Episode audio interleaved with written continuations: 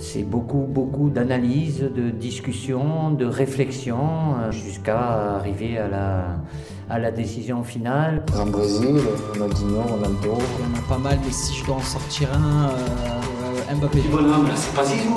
Là, là, c'est pas Zizou.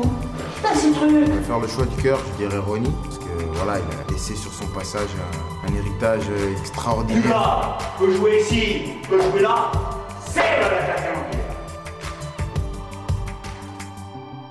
Salut à tous, bienvenue dans ce deuxième numéro de Jeux en triangle, nouveau podcast qu'on vous propose avec Geoffrey Stein et David Hernandez. Bonjour messieurs, comment est-ce qu'on va aujourd'hui?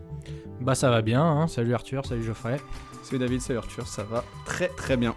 Alors on est au tout début de cette aventure, donc on va rappeler euh, rapidement le concept. On prend trois joueurs que chacun d'entre nous va classer en trois catégories titulaires sur le banc et au placard. On en débat et chacun livre son classement lors du temps additionnel en fin de podcast. On avait commencé avec euh, Benzema, Lewandowski et Luis Suarez. Pour cette deuxième, on a voulu parler euh, élégance, roulette, petit pont, infirmerie, mais surtout ancien nouveau Zidane. C'est parti pour un débat autour de Samir Nasri, Atem Ben Arfa et Johan Gourcuff, trois joueurs euh, de la même génération mais qui n'ont pas eu évidemment les mêmes parcours. On va se lancer tout de suite avec l'échauffement, on fait attention à pas se claquer. hein.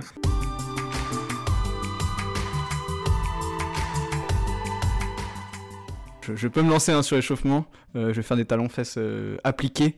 Euh, bah, si je devais retenir une image de l'ami Atem Ben Arfa, c'est sa présentation à Paris, quand il y a cette réponse de cette question de Pierre Niguet sur pourquoi il prend le numéro 21, et qui dit que c'est en hommage à l'équipe 21.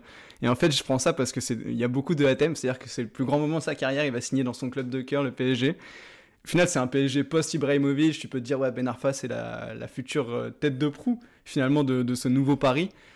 Et euh, une de ses ré- réponses en conférence de presse, c'est un truc grand smile avec une désinvolture absolue, où il te dit qu'il a pris le 21 parce qu'il kiffe euh, l'équipe 21.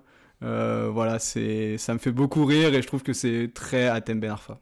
Courcuff, c'est un truc beaucoup plus euh, vécu sur le terrain, c'est euh, France-Serbie 2008. En fait, c'est le deuxième match de qualif euh, à l'Euro. On sort de la défaite en Autriche. Il n'a pas encore fait sa grosse saison à Bordeaux. Là, c'est vraiment, il, revient dans le championnat. Et, en fait, là, je suis au stade un peu par hasard. J'ai pris des places au dernier moment, comme on pouvait faire au Stade de France à l'époque, parce que c'était une équipe de France un peu, un peu pourrie qui sort de l'Euro 2008. Et, là, on est avec un pote et on se dit, mais c'est une dinguerie, c'est ce qui est en train de nous arriver. Là, on a, ça y est, on a le nouveau Zidane. La question, elle se pose même plus. Et, et Gourcuff, ce jour-là, il, rayonne, il est incroyable. Et, euh, et c'est vrai que c'est un moment très fort parce que je me suis dit, ah là, on, tient vraiment quelque chose de, super à polir. Et tu te dis, ça va être notre, patron pour euh, 10 ans. Malheureusement, euh, des événements se sont passés euh, depuis. Et puis pour Samir, en fait, c'est un petit truc, c'est l'interview qu'il y a dans, le doc sur Zidane où il a 12 ans et on lui pose la question, ouais, justement, on lui parle de, ce côté nouveau Zidane, et il dit, ah, mais non, mais Zidane, c'est le plus grand joueur du monde et tout.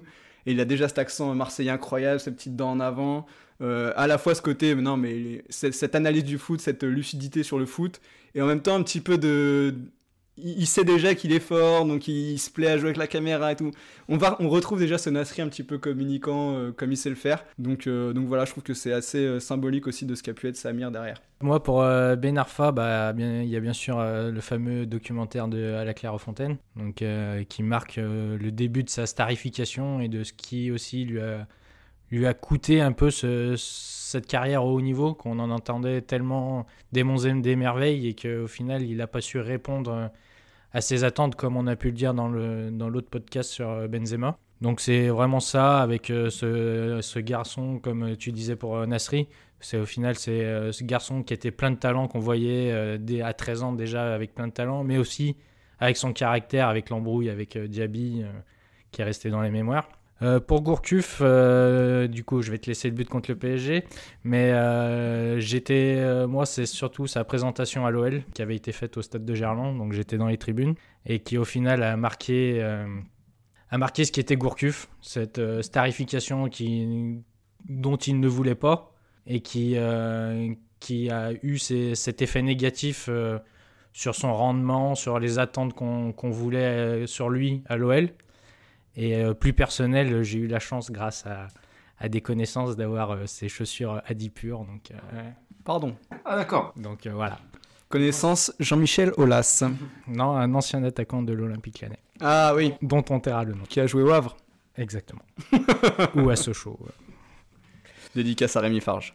Et du coup, euh, pour Samir Nasri, bah, en fait, euh, Nasri, j'ai pas d'image marquante à proprement dit sur lui. Donc, euh, ouais, il y a, ce, fameux championnat d'Europe en 2004 avec les U17 et cette, euh, ce trio euh, Menez, Benzem- euh, Ben Arfa, Nasri. Mais si je dois me rappeler d'un truc, ça serait au final, ça passe D pour Benzema pour leur, première sélection avec l'équipe de France contre l'Autriche, et qui au final rentre parfaitement dans, ce, dans cette catégorie des nouveaux Zidane. Donc on disait pas que c'était le nouveau Zidane, mais on avait placé euh, des grandes attentes sur ce duo Nasri-Benzema dont on attendait beaucoup et qui au final leur euh, histoire avec euh, les Bleus ne s'est pas vraiment passée comme prévu. Alors moi pour, pour Ben Arfa, c'est vraiment l'image que je retiens, c'est l'image de ses, c'est une image plutôt générale, hein, de ses débuts à Lyon. C'est l'image que j'ai envie de retenir de lui, le jeune, le jeune Athème qui, qui en a plein les, plein les chaussures et qui est capable de tout, un petit génie. Alors déjà tu sens qu'il n'est pas très facile à gérer, mais derrière il y a eu tellement de galères, tellement d'irrégularités, des coups d'arrêt dont on parlera. Tout ça, c'est venu polluer, euh, c'est venu polluer sa carrière évidemment. hein. mais euh, voilà, moi c'est l'image du début, un joueur qui me procurait énormément de plaisir, notamment avec, euh, avec Karim Benzema. Et donc c'est ça que je retiens de lui et l'image qui me vient vraiment quand on m'évoque Ben Arfa. Nasri, pour moi, c'est euh, une image comme ça, c'est son, son doublé contre Manchester United qui marque euh, peu de temps après son, son arrivée avec Arsenal. On surveille, on aime bien surveiller quand même euh, ce que font les, jeunes Français qui débarquent à l'étranger, surtout en Première Ligue. Et j'étais devant ce match et j'avais, beaucoup apprécié le voir tout de suite marquer les esprits. Et puis Gourcuff, euh, bah, c'est aussi un, soir au stade, c'est un soir d'Olympico euh, en 2014-2015. Ce but qu'il met, Lyon gagne un 0 et il met ce but où il est lancé par la casette. Euh, 9 joueurs sur 10, il frappe du droit. Lui, il fait son petit crochet derrière la jambe d'appui. Il y a Mandanda, je sais plus qui c'est le défenseur, je sais plus. Mandanda, le défenseur qui finit sur, euh, limite sur les fesses, et lui, il conclut d'une frappe du gauche, euh, lucarne. Il fait sa célébration en courant tout droit, là, il n'y a aucune émotion sur son visage.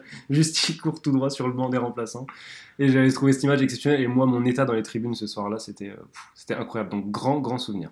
Voilà pour l'échauffement. On va pouvoir passer au match, messieurs. On va faire un match, mon gars. Un match de chez match, on appelle ça. Alors, on se lance avec, avec Atem Ben Arfa, hein, par ordre alphabétique. Qui veut commencer?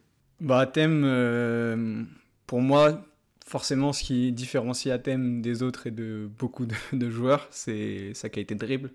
Euh, si tu regardes les stats, je crois que c'est le meilleur dribbleur en L1 depuis, euh, sur les 15 dernières années, depuis qu'en gros Opta euh, calcule le nombre de dribbles qu'il y a par match.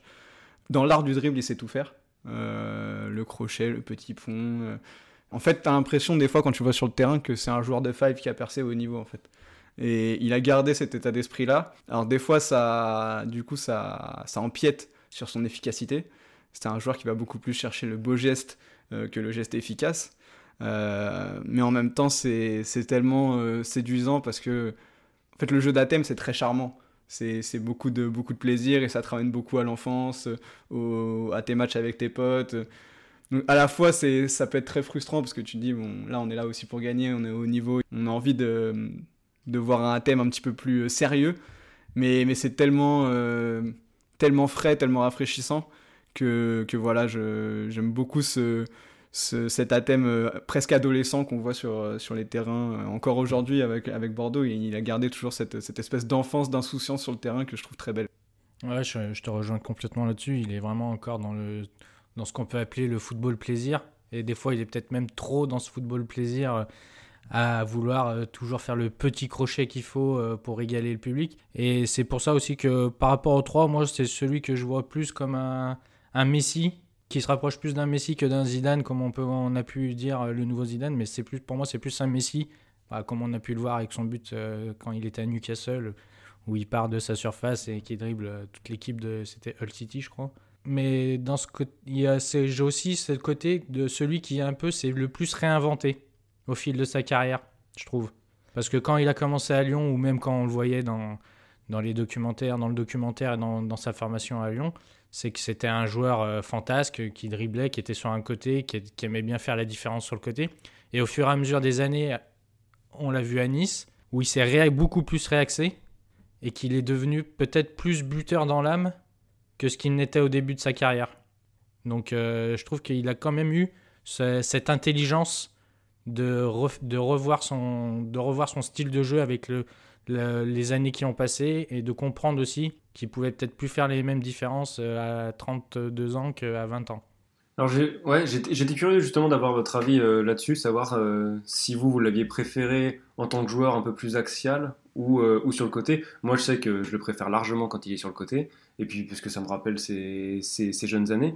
Après ouais effectivement il s'est, plus réaxé à la fin, il a même joué ouais, faux neuf je crois. À Nice, ouais, et quasiment neuf avec, avec Valère Germain, c'est une espèce de duo quoi, Warren.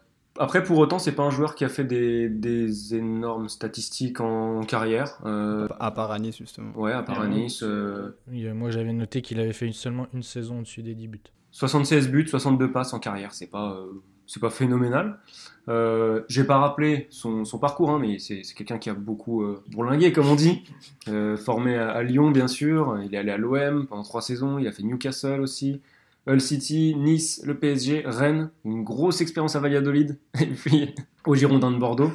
Euh, moi, Ben Arfa, alors je sais qu'il y, a plusieurs critères hein, pour parler de, talent, mais parmi les trois, c'est peut-être euh, celui qui a le plus gros talent pur, parce que forcément, c'est peut-être un raccourci, mais on est censé d'associer le, quand on parle de ce type de joueur-là, d'associer le talent aux qualités techniques et à la capacité d'effacer de dribbler. Et pour moi, il y a un niveau d'écart sur sa capacité en fait à faire la différence tout seul. Euh, là où les deux autres, je pense qu'on l'évoquera après, euh, étaient beaucoup plus capables de, faire briller le collectif et de briller au milieu d'un collectif.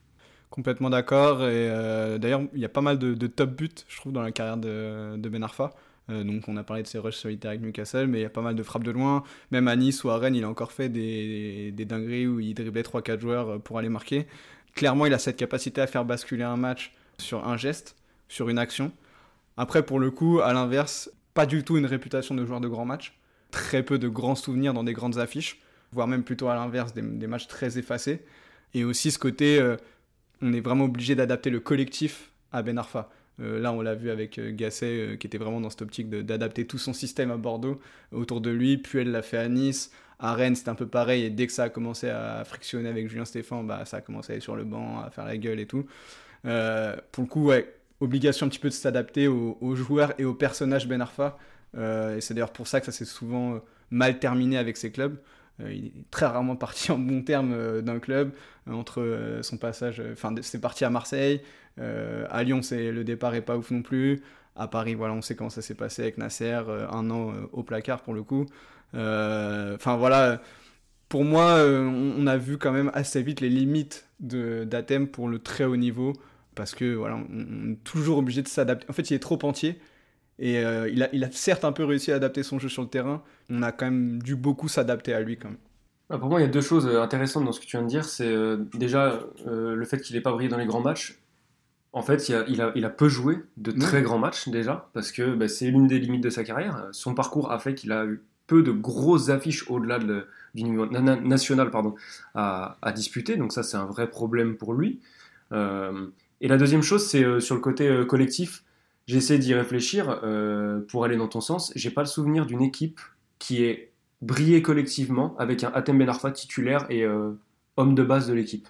Bah, le, Nice de Puel, encore une fois, pour moi, c'est sa saison référence. Ouais, sa saison référence. Le Nice de Puel, ça finit quand même quatrième avec un groupe de base qui est pas exceptionnel. c'est une très belle saison pour, pour l'OGC Nice. Voilà, il y a cette, cette saison-là où il est au centre du projet et où d'un coup il fait exploser un club alors qu'en plus il sort de, d'une année blanche et tout. C'est, cette, saison-là, c'est très fort ce qu'il arrive à faire. Mais finalement, c'est, un épiphénomène quoi, dans sa carrière.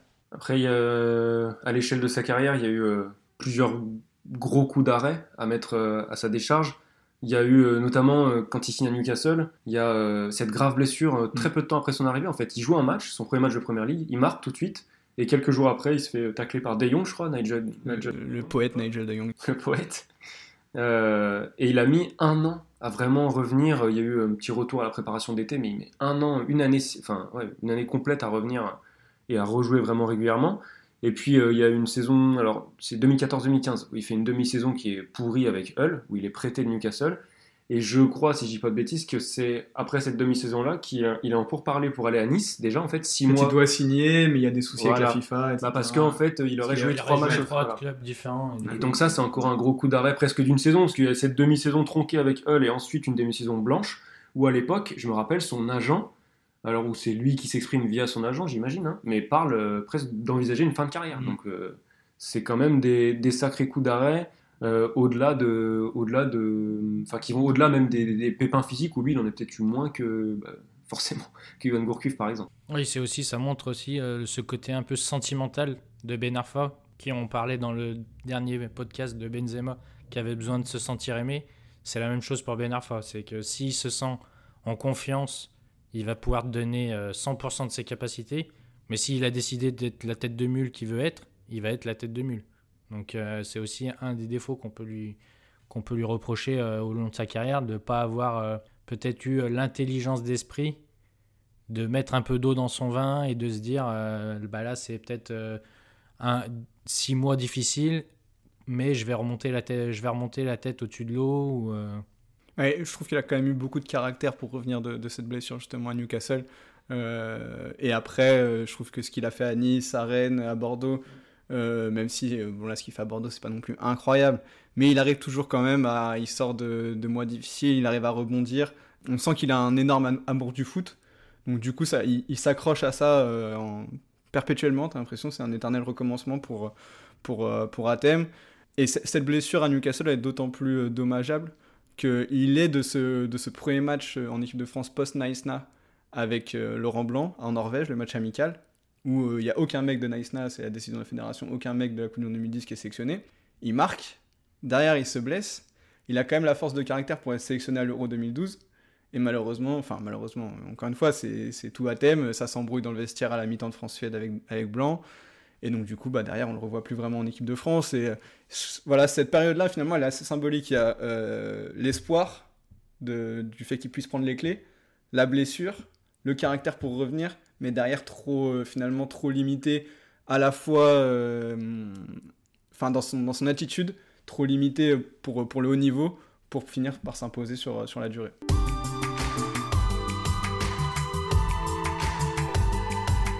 Va pouvoir passer à, à Johan, Gourcuff. Rennes, 2003-2006, formé là-bas. Euh, deux ans au Milan, entre 2006 et 2008. Ensuite, euh, il est prêté puis euh, vendu définitivement à Bordeaux, où il passe deux ans, pareil, euh, 2008-2010. Et puis ensuite, il y a cinq saisons à l'OL. Et puis ensuite, trois saisons à Rennes aussi, et, enfin de nouveau, et Dijon, pour une fin de carrière dans l'anonymat total en 2018-2019. Qui veut se lancer sur, sur Ah, pour moi, c'est le plus gracieux des trois. C'est celui qui a le plus de grâce euh, sur le terrain. C'est quand on parle des nouveaux ZZ, c'est vraiment, vraiment celui qui se rapproche le plus de Zidane euh, dans la gestuelle, dans bah, son but euh, contre le PSG. c'est pas du Zidane tout craché, mais on sent le, on sent le côté Zizou dans son, son double contact, sa roulette. C'est tout Zizou. Et donc, il, est il, fait un peu partie de ces anciens, de ces numéros 10 à l'ancienne qui ont, qui ont disparu avec la nouvelle euh, génération où c'est beaucoup plus euh, sur, le, sur la vitesse, sur euh, le 4-4-3, euh, le 4-3-3, pardon. Et du coup, de ces joueurs qui sont là sur le terrain pour faire jouer les autres plus que pour jouer pour eux-mêmes. Et du coup, c'est vraiment, vraiment sa qualité première, qui est, c'est ce qui est ressorti le plus de sa carrière, je trouve. Il a été la pièce centrale. On, on a souvent reproché, on lui a souvent, on a souvent reproché ses blessures et tout ça, mais il faut pas oublier que ça a été la pièce centrale du projet des, des Girondins de Bordeaux de Laurent Blanc. Ça, tournait tout autour de lui. Bon, il, était entouré, mais c'était lui le détonateur, c'est lui qui mettait la dernière passe et euh, il a sublimé ce collectif pour moi. Euh, ouais, je suis d'accord avec toi sur, euh, sur sur le côté, c'est le plus zidanesque des trois, je suis complètement d'accord. Euh, Il y a tout en fait de Zidane. Le côté folant, toujours faire les choses pour l'équipe. C'est-à-dire qu'il y a en effet des, des roulettes, des râteaux, des gestes techniques euh, magnifiques, mais c'est toujours fait dans, dans le sens du collectif. Euh, et puis pour moi, sur les trois, c'est celui qui a eu le prime le plus haut. Après, ça a été très rapide, c'est 18 mois en fait. 18 mois à Bordeaux mais pour le coup, c'était exceptionnel. Le niveau de, de Gourcuff pendant ces 18 mois à Bordeaux, c'est fou. Il y a des buts incroyables. Il finit top 10 des buteurs de Ligue 1 cette saison-là. Son duo avec Chamac est fou. Ils font champion de France euh, et ils gagnent la Coupe de la Ligue. En équipe de France, euh, il y a ce match contre la Serbie que j'évoquais, mais il y a aussi son but incroyable en Roumanie euh, qui te sauve d'une défaite et il fait passe décisive pour Ribéry euh, de souvenir sur le premier but. Et vraiment, ces 18 mois de Gourcuff, enfin moi j'avais 18 ans, je me suis dit, mais c'est un délire, c'est incroyable, on tient quelque chose de, de fou. Vraiment, il n'y a, a, pas d'égal. Le, le, grand Gourcuff, pour moi, c'est meilleur que le grand Ben Arfa ou le grand Nasri, en tout cas ce qu'on a vu sur le terrain. Ouais, puisque intéressant, quand tu parles de Gourcuff, tu parles tout de suite, il y a eu son duo avec Chamac notamment, tu peux parler de Gourcuff qui brille à travers les autres aussi. Et c'était le seul qui pouvait aussi briller véritablement à travers les autres et à travers le jeu collectif autour de lui. Après, par, rapport au, rapport au collectif, je trouve qu'il y a quand même un petit paradoxe avec Gourcuff, c'est que on serait tenté de penser, et c'est peut-être euh, certainement la vérité, hein, mais euh, que c'est le plus facile des trois à intégrer dans un collectif, et le joueur le plus collectif des trois, mais à la fois, euh, c'est peut-être celui qu'il fallait, on parlait de Ben Arfa tout à l'heure, mais qu'il fallait le plus mettre dans les conditions vraiment idéales pour qu'il puisse briller. Je me souviens qu'il y, y, a eu beaucoup de débats à Lyon, notamment sur son positionnement, où il a, alors pour le coup, il a brillé, enfin, il a, il a été pas si mauvais que ça en enchaînant quelques matchs à gauche, mais on avait l'impression qu'il fallait vraiment qu'il y ait le bon, le bon 6 derrière lui, qu'il soit dans le cœur du jeu, qu'on lui donne vraiment les clés du camion pour qu'il puisse donner euh, le meilleur de lui-même. Et je trouve que ça en faisait un joueur pas si facile que ça, ou qu'on pourrait le penser à parfaitement intégrer un, à un collectif. Ouais, je suis pas tout à fait d'accord dans le sens où euh, il a quand même un volume de jeu euh, bien supérieur à Benarfa. En fait, c'est parce que la version qu'on avait à Lyon, c'était une version limitée physiquement. Mais en fait, un Gourcuff au top de ses moyens physiques, c'est quand même un mec avec un gros volume de jeu, capable de récupérer des ballons, euh, d'avoir une zone d'action très importante sur le terrain. Donc en fait, je pense que le débat à Lyon, c'était plus comment euh, permettre à Gourcuff de limiter ses déplacements et euh, de, bonifier ce qu'il apporte offensivement sans avoir à trop le solliciter euh, sans le ballon. Mais finalement, en fait, c'est pas. Je pense que c'était pas lié à son attitude ou à, son, envie profonde, c'était lié à ses limites lyonnaises en fait. En tout cas, moi, c'est comme ça que je l'interprète. Après, peut-être que je me trompe, mais je pense que Ben Arfa, c'est viscéralement un mec voilà, qui va pas forcément se faire très mal pour le collectif. Alors que Gourcuff, je pense qu'il aurait eu envie, mais qu'à un moment, il a été. Euh, et après, pour, pour le coup, c'est peut-être un de ses défauts, très à l'écoute de son corps, avec des vraies fragilités mentales. Peut-être aussi, ça vient aussi du poste. Pour moi, par rapport aux deux autres, Gourcuff, c'est vraiment plus un milieu de terrain. Alors oui, Nasri peut jouer en numéro 8 ou en numéro 10, mais Gourcuff, c'est pour moi, c'est soit le numéro 10, et comme quand tu dis, s'il est en pleine capacité de ses moyens, soit un numéro 8, ouais. un relayeur, etc. C'est vrai que, en fait, quand à Lyon on l'a mis sur un côté, c'était peut-être plus par la force des choses et par rapport à.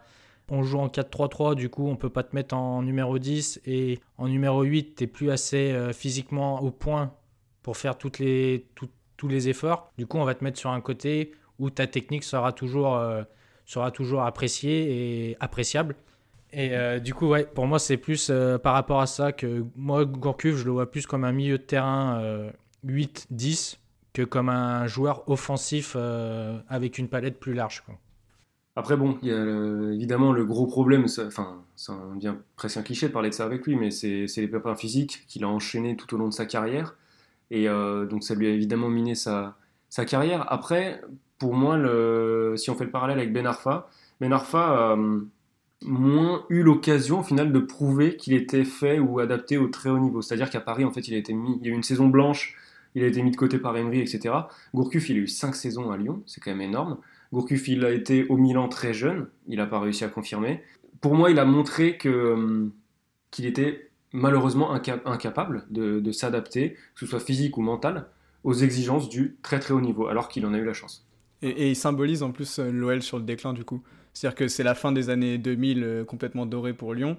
Après, il va y avoir tout un contexte, euh, la construction du parc OL qui va prendre, enfin qui va entraîner une, un changement de stratégie de l'OL pour plus miser sur la formation et tout. Mais en fait, lui, quand il arrive en 2010, ce changement de stratégie, il n'est pas vraiment opéré. Tu arrives dans un, un OL qui a envie d'être très compétitif au niveau européen. Je pense euh, sans compter sur des joueurs qui sont moyens. Exactement.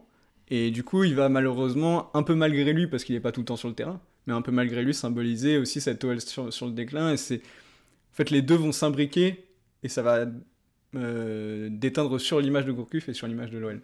Alors après, je sais pas si c'est une cause à effet ou pas, mais je trouve que l'aventure la... lyonnaise de Gourcuff résume en gros la carrière de Gourcuff.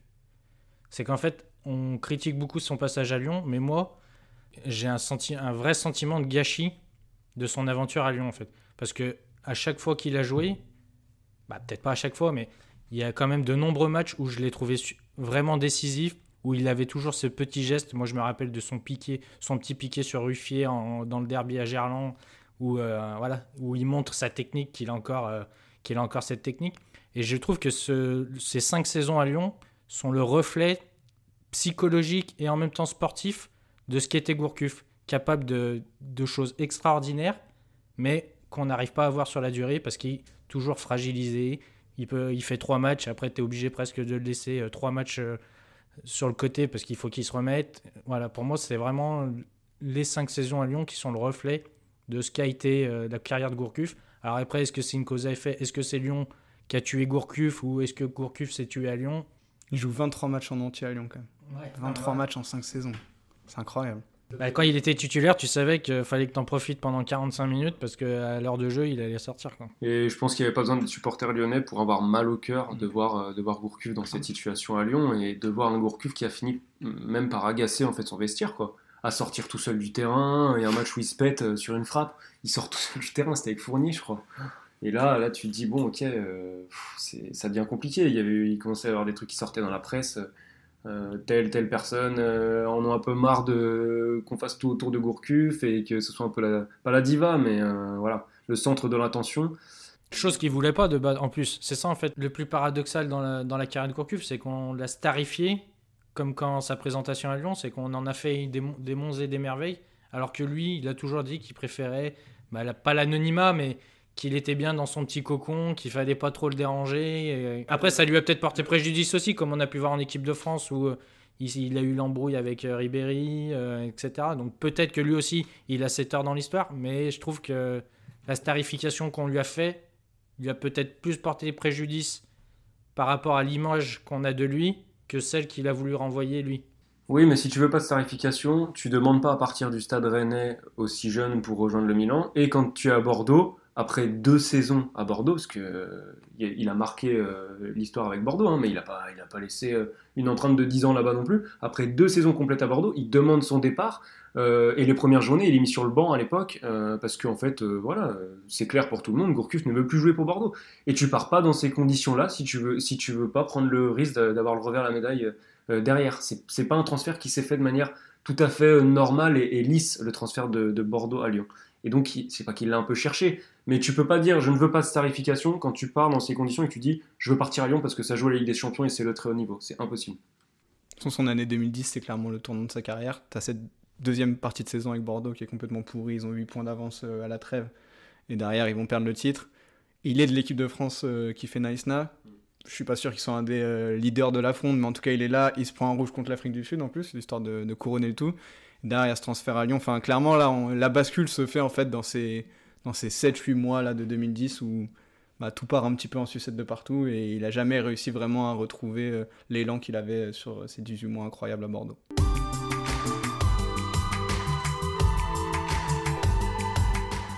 Bon, on va peut-être pouvoir passer à, Samir Nasri, qui est euh, ben, peut-être le, joueur qui a le plus montré, en tout cas qui a l'expérience la plus euh, significative dans des clubs de haut niveau. Ouais, ouais, bah ça, ça démarre à Marseille. euh, où finalement, assez vite, il va être, euh, il va être responsabilisé à l'OM. Euh, il, finit meilleur passeur de, Ligue 1 quand même en, en 2008. Et puis c'est vrai que derrière, il a une expérience du très haut niveau. Arsenal, Manchester City, FC Séville. Là, voilà, on est sur la, la crème de la crème européenne. Et il va réussir vraiment à être, à être très très fort, notamment... il y a deux saisons pour moi qui sont très symboliques de, la réussite de Nasri en première ligue. C'est Arsenal 2010-2011, où il met 15 buts, euh, toutes compétitions confondues, équipe type de première ligue. Euh, il est juste à son top, il est exceptionnel. Derrière, le départ se passe pas parfaitement avec Arsène. euh, voilà, on, sent que qu'Arsène veut le garder et que Nasri il est bien tenté par, les dollars de City. Et euh, bah, City, euh, ça va lui donner raison. Il va, il va gagner deux titres de champion. Et puis va faire donc, cette saison 2013-2014 où il est en double-double, euh, là aussi, toutes compétitions confondues. Donc plus de 10 passes et plus de 10 buts. Et là, il prend encore une autre dimension. Ce qui donne des regrets, bah voilà, quand on dit 2013-2014, dans la foulée, il aurait dû y avoir la Coupe du Monde 2014. Et en fait, bah, c'est le revers de la médaille de Nasri, pour aborder tout de suite ça. C'est ce qui s'est passé en équipe de France son impact en équipe de France est quasiment inversement proportionnel avec ce qu'il a pu être euh, en club. Et à ce moment-là, c'est très symbolique. Il fait sa meilleure saison en club et il n'est pas à la Coupe du Monde parce qu'il passe complètement à côté de son Ukraine-France, euh, de son barrage aller. et donc du coup, bah, derrière, il n'arrive jamais à revenir dans les, petits papiers de, de Deschamps. Et finalement, en fait, c'est à la fin, c'est presque logique. C'est lui-même qui s'est mis hors course. Parce que vraiment, quand on regarde ce, match Ukraine-France, tout le monde est catastrophique sur ce match en, Ukraine, il hein, faut, bien le dire. Mais on attend beaucoup plus d'un leader technique que de être Nasri à ce moment-là. Et voilà, malheureusement, il, passe à côté de ce rendez-vous-là qui aurait pu euh, qui aurait pu le lancer euh, complètement en bleu, comme euh, on a dit dans le podcast précédent que le retour France-Ukraine avait, presque lancé Benzema s'il n'y avait pas eu toutes les histoires après. Ouais, bon, c'est vrai que c'est extrêmement frustrant, mais à la fois, enfin ce parcours en bleu, je parle, mais à la fois, euh, tu, regardes son nombre de sélections, euh, aussi frustrant que ça puisse être, il en a 10 de plus que Gourcuff et plus du double de Ben Arfa. Ouais, il a eu 41, je crois. Euh, oui, c'est ça, 41 sélections. Donc c'est quand même, même là, en fait, il y a un, il y a un fossé, il y a un petit fossé entre, entre lui et les deux autres. Alors que il y a un point sur lequel je vais pas le mettre au-dessus des deux autres, mais entre les deux, c'est sur le style de jeu peut-être où c'était un joueur autant capable de faire briller son équipe que de rush individuel euh, exceptionnel. Il y a un but contre Porto, je crois, en Ligue des Champions, c'est contre Porto, où il dribble tout le monde dans la surface et il frappe en angle fermé, qui est exceptionnel. Et à la fois, il savait briller. Un de ses premiers matchs, son premier match à Manchester City en première ligue, c'est triplé de passes décisives. Donc euh, ça, je trouve ça euh, très fascinant dans le, dans le, dans le profil de Nasri et dans ses statistiques. Il a plus de buts, plus de passes que les deux autres, alors que sur le terrain, c'est peut-être celui qui avait le poste le plus reculé à la base. Je me rappelle, il y avait eu des interviews, je me demande c'était pas Albert Raymond qui disait que c'était un nouveau 6. Voilà, le 6 de demain, euh, et que ses premiers entraîneurs considéraient que c'était un numéro 8, quoi. Alors que les deux autres avaient un profil 10, 9,5. Euh, et je trouve que du coup, ça en fait un, profil extrêmement complet. Et puis, bah, pour revenir un peu euh, sur ce caractère, c'est ce qui lui a coûté sa carrière en équipe de France, avec notamment aussi ces fameux incidents à l'Euro 2012 mais aussi c'est ce qui lui a permis aussi de s'imposer à Marseille parce que Marseille euh, ils sortent à la différence de l'OL par exemple ils sortent pas souvent des joueurs euh, du centre de formation. Là maintenant tu as Boubacar Mara mais avant Nasri c'était vraiment euh, bah, le petit prince de Marseille. Et ça faisait entre Nasri et Camara il y a quand même pas 50 minots qui sont qui sont qui sont sortis et comme tu en parlais dans l'échauffement cette fameuse interview où il est devant la caméra, ça montre exactement ce qu'était Nasri. Euh, sûr de lui, qui aussi, c'est surtout pendant ses jeunes années, qui sait bien se faire voir pour pouvoir euh, accéder à ce qu'il ce qu'il euh, ce qu'il souhaite. Et en même temps, ce caractère bien trempé de je vais vous montrer ce que je vais faire. Et si ça plaît pas, ça plaît pas. Tant pis pour vous, je m'en fous.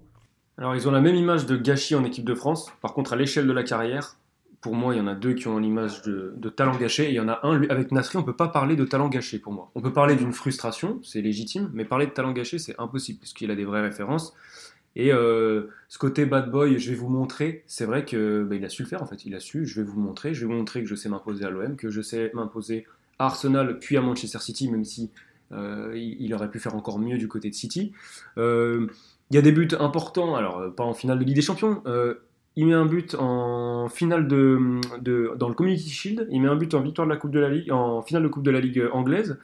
Il est double champion d'Angleterre. Enfin, il met des buts importants, il a des vraies références et, euh, tout ça fait que même si sa carrière s'arrête trop tôt, c'est-à-dire qu'à 29-30 ans on n'entend plus parler de lui, même si euh, Antalya, euh, Antalya Sport, West Ham, Anderlecht, c'est pas fou, il y a quand même jusqu'à ses 28 ans de vraies références, notamment aussi à Séville où euh, bah, il s'adapte très bien avec, euh, avec Sampaoli. Il s'est adapté à Guardiola et à Sampaoli quand même, c'est pas rien. Ouais, et sur ce côté, euh, quand tu disais but dans des moments importants, c'est vraiment un joueur de grand match. donc au-delà de ça, il y a la finale de, de l'Euro U17 dont on parlait pour la génération 87. C'est lui qui marque le seul but de la finale. Euh, il met le penalty contre la Bosnie qui qualifie euh, la France pardon pour euh, pour l'Euro 2012. Il met ce but contre l'Angleterre avant de faire son doigt d'honneur à, la tribune de presse. il met ce but contre l'Angleterre à l'Euro 2012. Il met pas mal de buts dans des derbies. J'ai regardé. Tu regardes ses stats en première ligue. En fait, tu vois les stats contre les très grosses équipes de l'époque, les United, bah, Arsenal ou City, suivant où il était, Liverpool, Tottenham, elles sont très très bonnes il a des très gros stats contre tous les gros clubs de première ligue. Et il marquait très souvent, où il faisait des, passes D dans les premiers matchs qu'il jouait dans les clubs où il arrivait. On sent que c'est un mec qui était vraiment euh, j'arrive, je prouve, et, beaucoup de caractère pour ça, pour, pour s'affirmer, pour s'imposer. Euh, et en effet, joueur, euh, joueur en effet un petit peu entre les deux, c'est-à-dire l'élégance du dribble, et le timing de la passe, il avait un peu ces, deux, ces deux capacités-là, et aussi un, bon joueur devant le but c'est vraiment, il y, a, beaucoup de belles références dans, la carrière de Nasri et aussi capacité à revenir de graves blessures. lui aussi s'est fait une fracture du péroné en 2009 et il a réussi à revenir de ça. Donc, donc non, voilà, une vraie, vraie force mentale qui lui a aussi coûté un petit peu, peut-être parce qu'il était entier en dehors du terrain, il n'a pas toujours réussi à s'adapter dans les vestiaires mais sur le terrain, ça lui a permis d'être un, très fort joueur dans le meilleur championnat des années 2010. Écoutez, je pense qu'on a, été, euh, on a été complet. On va pouvoir euh, passer au moment de vérité et au classement de chacun. C'est parti pour le temps additionnel.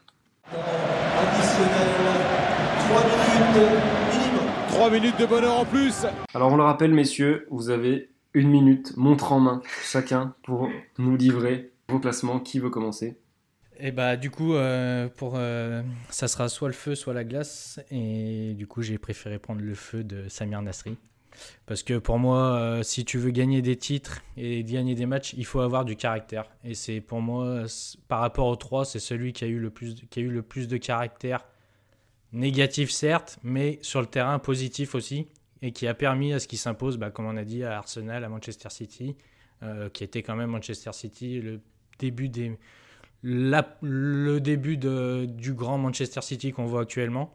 Et euh, c'est 30, euh, pendant les deux titres, il met 30 euh, buts et 30 buts et passes au cumulé sur les deux. Donc ça montre aussi son importance qu'il avait. Il n'était pas juste un faire-valoir des Citizens. Et pour moi, c'est celui qui est le plus complet et qui est le plus, le plus capable de s'adapter à différents systèmes dans le foot des années 2010 et qui pourrait le plus s'adapter au foot d'aujourd'hui. Donc c'est ce qui fait la différence avec Johan Gourcuff, que je choisis comme remplaçant. Il ne fera pas le placard.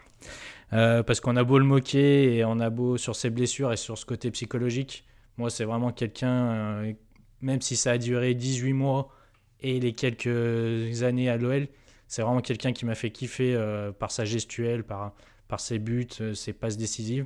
Et du coup, c'est ce qui me fait le mettre devant Ben Arfa, qui pour moi un talent monstre, un talent intrinsèque monstre par rapport aux deux autres, mais son absence, de leadership et au final de continuité dans sa carrière font que je le laisse au placard.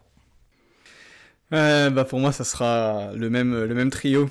Euh, dans le même ordre, euh, je vais mettre Samir Nasri titulaire parce qu'en effet, c'est celui qui m'apporte le plus de garanties a priori, euh, parce qu'il a le plus de références, parce que c'est le plus polyvalent, et, euh, parce que c'est tout simplement le plus facile à, intégrer, je pense, dans un collectif et à, faire bonifier les, gens autour de lui. Je pense que il peut m'apporter toute son expérience et, euh, ce qu'il a vécu au, très haut niveau. C'est celui, qui a vraiment la plus grande longévité au, plus haut niveau des, des, trois, incontestablement. D'ailleurs, remplaçant Johan Gourcuff, parce que c'est beaucoup vraiment très sentimental, ce que ce que j'ai vécu avec Johan Gourcuff pendant, est-ce qu'on a tous vécu, je pense, pendant, pendant 18 mois à Bordeaux avec l'équipe de France, et, même après, comme vous le dites, il y, a eu des bribes à Lyon de, ce qu'on voyait, c'était, c'était magnifique à voir, c'était vraiment du, football comme on l'aime, et en effet le, plus idanesque des trois, donc et puis, à mon avis, c'est le plus facile des trois à mettre sur le banc, et euh, pour, pour des raisons de psychologiques, on va dire, d'acceptation de, de, ce rôle. Et bah, Thème, le placard, il l'a bien connu à Paris, donc euh, il le retrouvera ici. Euh, voilà. Athème, euh, tellement, tellement charmant, tellement on a envie d'être son pote, on a envie de rigoler avec lui. Mais, mais pour aller au charbon au très haut niveau, je suis pas sûr que ça soit la meilleure idée. Donc, euh, donc voilà, beaucoup d'amour pour ce qui est Athème, beaucoup de, et beaucoup de respect aussi parce que sa carrière elle est loin d'être d'être pourrie. Hein. C'est quand même, il a quand même fait de, belles choses. Mais, mais voilà, un sentiment de gâchis par rapport au talent initial et, et de mec voilà, qui qui n'était pas vraiment fait pour aller très très haut. Bon, messieurs, on va faire un 3 sur 3. Hein. le même trio là aussi. Bon, pour Nasri, euh, globalement, je vais je vais pas, je vais pas être très original, hein, mais euh, il y a une carrière qui est évidemment, c'est trop court, évidemment qu'on en demandait plus, mais il m'en a montré largement assez pour que je le mette euh, dans mon 11, et je crois qu'il n'y a rien de plus à ajouter. Connaissance du haut niveau, polyvalence, qualité technique individuelle, qualité collective. Donc il y a toute la palette pour en faire bah, le, point de départ en fait d'une composition d'équipe de haut niveau pour moi. Ensuite Gourcuff, euh, bah, là aussi on est dans le ressenti. pour moi, il y, a habituellement un seul type de joueurs qui me font regarder des matchs juste pour eux. C'est les joueurs formés, bah, pour le coup, je suis avec attention l'OL, donc c'est les joueurs formés à l'OL. Il y a des matchs que je vais regarder parce que j'ai juste envie de voir ce joueur rentrer où ce joueur euh, jouait, et ça, ça me fait vibrer. Et ben Gourcuff, c'est le seul qui m'a fait ressentir la même chose, où j'avais presque l'impression que c'était un petit jeune de l'OL, alors qu'il n'avait en rien, c'était en rien un petit jeune qui démarrait. Mais quand je regardais l'OL, je regardais l'OL pour lui et pour, et pour rien d'autre à une époque. Vraiment, je voulais juste le voir briller. Et, donc, c'est très personnel. Et effectivement, c'est un, joueur que je verrais plus s'asseoir sur le banc et, accepter d'en sortir que Atem Ben Arfa, qui euh, bah, va au placard. Parce que Ben Arfa, pour moi, c'est soit tu arrives à lui faire passer ce cap euh, psychologique, mais personne n'a réussi à lui faire passer, euh, et tu le mets en titulaire dans ton, gros club et tu peux aller loin avec lui s'il arrive à s'adapter aux exigences du haut niveau, soit tu le mets au placard parce que Ben Arfa c'est soit titulaire et tu lui donnes les clés du camion, soit il va voir si l'herbe est plus verte ailleurs, quoi. donc il n'a pas du tout sa place sur un banc de touche. Voilà, on a fait le tour du sujet sur ces anciens nouveaux Zidane. On espère que vous êtes régalés et on se donne rendez-vous très rapidement pour la prochaine de Jeux en triangle. Salut à tous. Salut à tous.